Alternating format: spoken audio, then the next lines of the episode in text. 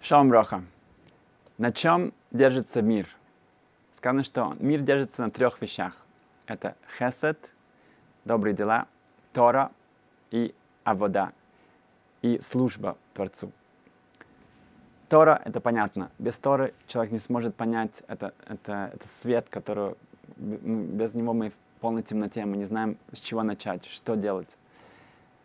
Наша служба Творцу — это наш диалог. Это, раньше это был храм, это было место, где мы могли получить максимальную близость к Творцу. В наше время это молитва, это наш диалог с Творцом, это где мы как бы обращаемся к Нему, мы смотрим на себя, достойны ли мы этого или нет, мы просим у Него. Эм, хесед — это наши отношения между другими, между нашими ближними людьми. И мир, он стоит на этих трех ногах. Если нету одной из них, тогда мир не может удержаться. Тора, а вода — хесед.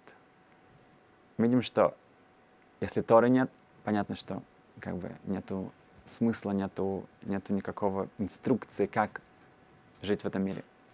Если нету, а вода нет у нас прямого, прямых отношений с Творцом, также этот мир не сможет удержаться. Но также хесед, даже если у человека есть много Торы, у него есть много а, какой-то, он, он думает у него, он считает, что у него он очень близок к Творцу, если нету хесед, если нету добрых дел, если он постоянно как-то не а, его волнует, что происходит вокруг него, он пытается помочь эм, другим, он видит, что он не один в этом мире, он сочувствует, у него есть активно, его внимание тоже приходит в действие, тогда он действительно может эм, быть спокоен, что мир держится на этих трех ногах.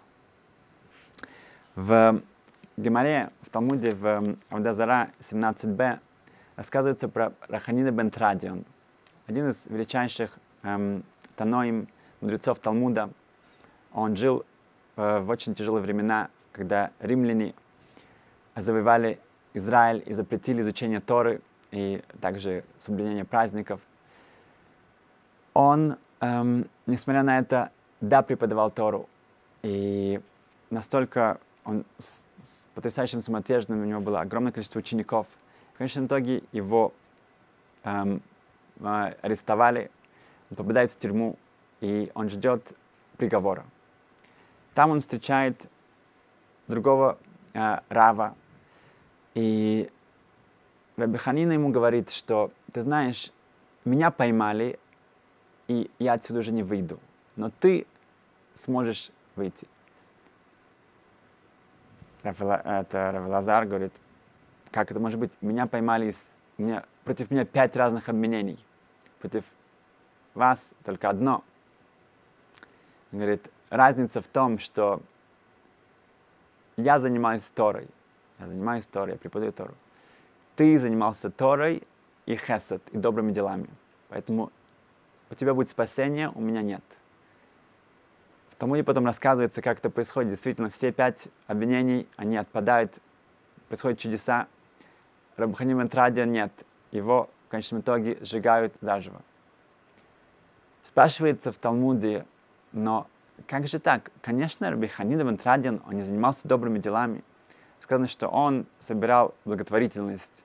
Также, когда у него смешались деньги э, между цедака, благотворительностью и своими частными деньгами, он все раздал. Мы видим в разных местах, что он, конечно же, да, занимался хесед, занимался добрыми делами. Отвечает Гемора очень страшную вещь. Она говорит, что да, он занимался, но недостаточно. Он мог сделать больше. Минимальное, что от нас ожидается, это максимум. Если от, у человека есть особый потенциал, он может делать больше, он это не делает, это уже эм, на него какое-то обвинение, это, это от него ожидается максимальные усилия, максимальные действия. В, в Чикаго было, был электронный шабатон, специальный семинар для, для молодежи. И это было в месте, которое недалеко было от огромного леса. а на природе, там были речки. И в шаббат две девочки, 12 лет, они пошли погулять в лес, и они запутались, они потерялись, и так они не вернулись оттуда. Поднялся, эм, все начали страшно беспокоиться, они ждут, они э, начали искать их, но время идет, а их все нет. Концу шаббата уже об этом знали вся еврейская община, приехали сотни, сотни, сотни людей, добровольно, э, добровольцев, которые, ну, даже кто не, никто не знал этих девочек. И всю ночь эм, с фонарями эм, прилетел даже эм, стараясь их найти. В час за часом шло, и, к сожалению, это было безуспешно. Это, это, э, лес был очень-очень огромный, были, были и очень такие чаще, такой густой. Э, очень было тяжело э, продвигаться в него, и даже со всеми, с аппаратурой было, к сожалению, сколько бы они ни говорили, ни кричали, ни, ни, ни искали, они не могли найти их. Так продолжалось. В три часа ночи приезжает, приезжает автомобиль, такой специальный, немножко большой автомобиль а из него выходят эм, э, ребята и эм, открывают заднюю дверь, и там выходит этот дедушка, но не просто выходит, они помогают ему выйти. Э, он с э, костылем, он еле-еле может ходить, и он еле-еле передвигается. И когда его спросили, а что он тут делает в три часа ночи, он сказал, что он приехал помогать искать. Э, и всем недоразумением, как он может помогать искать. И, и действительно, он сам сказал, что он, он не может физически пойти туда искать в лесу э, с фонарем этих девочек, но он будет сидеть недалеко здесь и с Тейлим, с э, псалмами, с книгой, он будет молиться, чтобы э, Ашем помог их найти. Когда вы спросили, но если он знал, что он, он действительно э, не сможет активно участвовать, то что он здесь, зачем нужно было сюда приезжать? он сказал, что когда он все еще, он узнал об этом, он говорит, что до сих пор их не нашли, он, он не мог пойти спать, он не мог э, как-то отдыхать. Он говорит, что я должен максимально сделать, что я могу. Я приехал сюда, это я могу. А идти дальше я не могу. Молиться, да, говорит Илим здесь и как-то участвовать в этом, это я могу. Поэтому я сделал максимально, что в моих усилиях, в моих силах. Итак, только к утру слава Богу, к утру, Барух э, этих девочек нашли, они были, они полностью потеряли ориентацию, они ушли очень-очень далеко, и они были бессильны, как бы, но они спаслись, и все было отлично, все было хорошо. Мы видим отсюда особую такую концепцию, что от нас ожидается максимальное усилие. В иудаизме сказано «литфи цара агра». Чем больше у тебя усилий, тем больше даже иногда это, это тяжело, у тебя, ты преодолеешь эм, эм, препятствия, тем больше будет твоя награда. Не зависит, эм, сказано, ло алеха амалаха лигмор. Ты должен закончить эм, весь какой-то проект, ты должен закончить всю работу, но ты не можешь от нее освободиться. Тебе нужно участвовать максимально во всем хорошем, что ты можешь сделать. Рабиханин Вентрадион, он мог сделать больше. Он занимался этим, но он мог сделать больше. В, эм, от этого старика, от этого человека мы можем научиться тому, что иногда эм, человек думает, что у меня нет какого-то особенного таланта э, открыть целый какой-то хесед проект, какой-то новый организацию благотворительности или помощи пожилым людям, или проект Бикурхолем, э, навещать больных людей – это не моя натура, это не подходит ко мне, это я не знаю людей, не знаю. Но есть что-то, что я могу сделать.